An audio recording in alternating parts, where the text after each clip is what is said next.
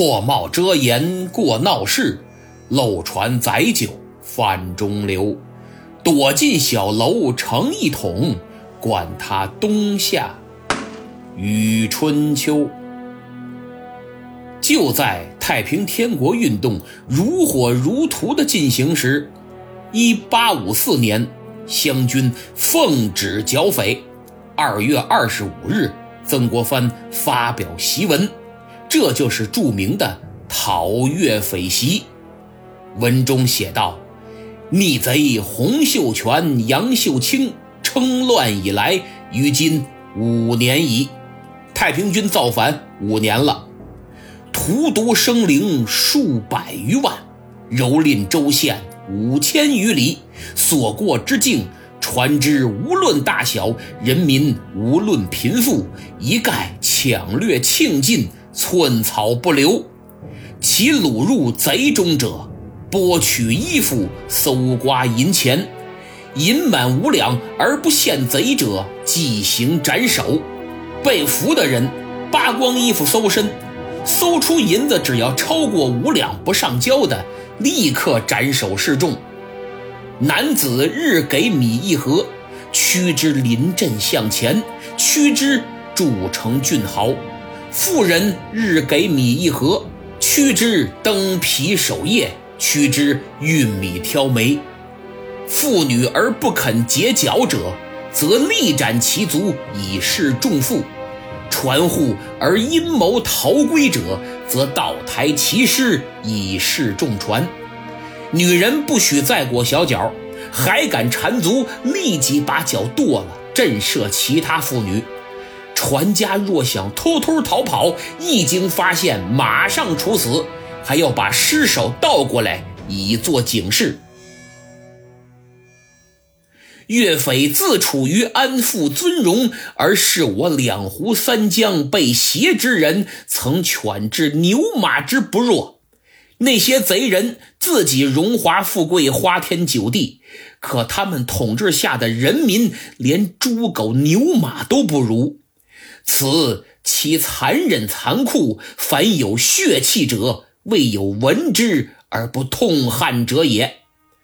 农不能自耕以纳赋，而为田皆天王之田；商不能自买以取息，而为货皆天王之货。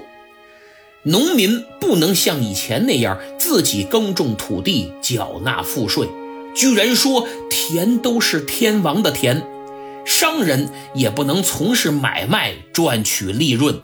因为所有财货都是天王的资产，读书人视作宗旨的孔孟之道被禁止，以所谓耶稣的教义和新约全书取而代之，将中国数千年的礼仪人伦和诗书典籍全部毁坏。原文是：是不能诵孔子之经，而别有所谓耶稣之说、新约之书。举中国数千年礼义人伦诗书典则一旦扫地荡尽，这岂止是我大清面临的灾难，而是自开天辟地以来华夏民族所面临的灾难。就连孔子、孟子在九泉之下都会痛心疾首，凡读书识字之人，怎可袖手旁观，无动于衷？自古以来，虽是凶恶到极点的乱臣贼子，也往往会敬畏神明。李自成到曲阜，不敢侵犯孔庙；张献忠在梓潼，还曾祭祀文昌帝君。而岳匪焚郴州之学官，毁宣圣之墓主，十折两武，狼藉满地。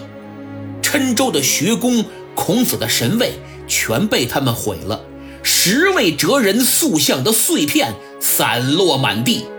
这些贼人不管到哪儿，一定先毁庙宇，哪怕像关羽、岳飞等等忠义之士的神像，也不能幸免于难。佛寺、道院、城隍土地更难逃厄运。此等暴行，鬼神所共愤怒，欲一雪此汉，与冥冥。之中者也。本部堂奉天子命，统师二万，水陆并进，是将卧薪尝胆，填此凶逆，救我被掳之船只，找出被挟之民人。我发誓要消灭这些贼人，救黎民百姓于水火。不仅是为朝廷分忧，为圣上尽忠，为枉死的百万生灵报仇，更是要告慰孔孟二圣，告慰华夏大地那些被他们极尽侮辱的天地神明。倘有血性男子号召一旅助我征剿者，本部堂引为心腹，着给口粮，就是加入我的队伍当兵吃粮。倘有报道君子、心怀正道的读书人，痛恨拜上帝教在中原大地横行，愤然而起助我一臂之力者，本部堂将礼聘于幕府，奉为老师。倘有仗义仁人捐银助降者，千金以内颁发国家证书，千金以上者单独奏请朝廷表彰。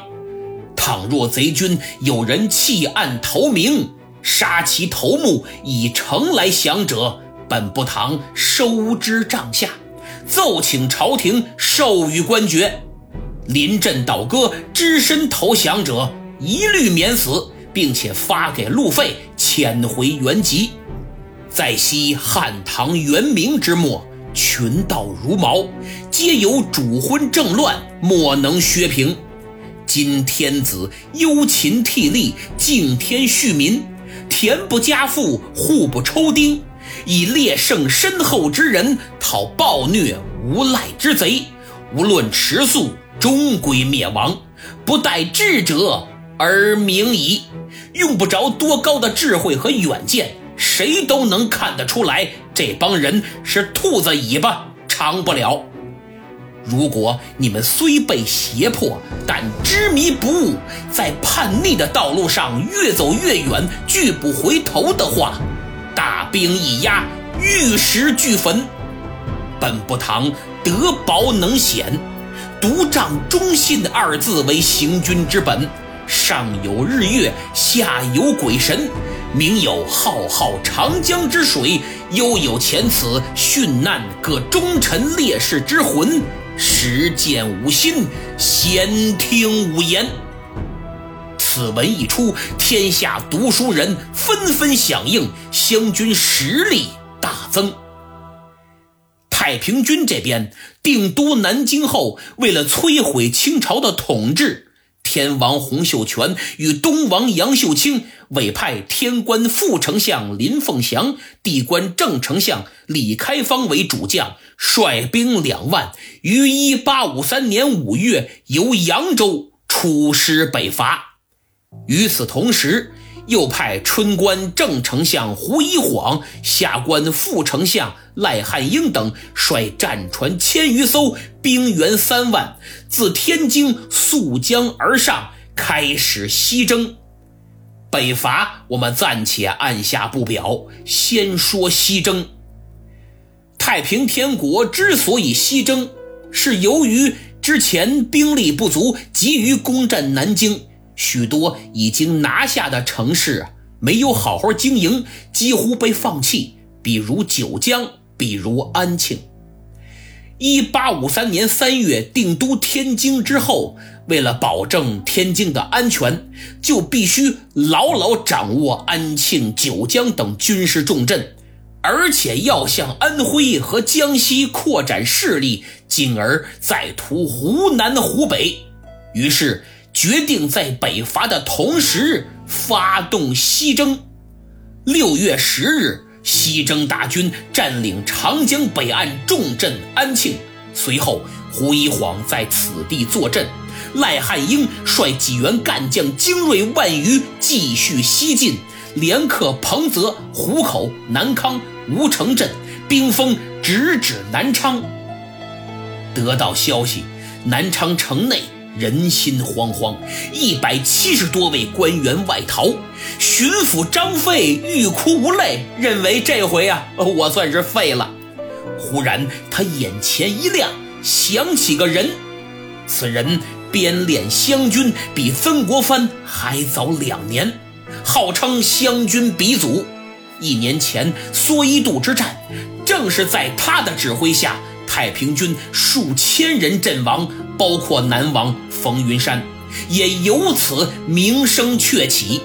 咸丰皇帝认为其忠勇可嘉，下旨派他到向荣的江南大营帮办军务。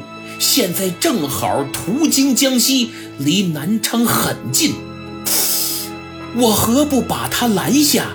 来主持南昌的防务。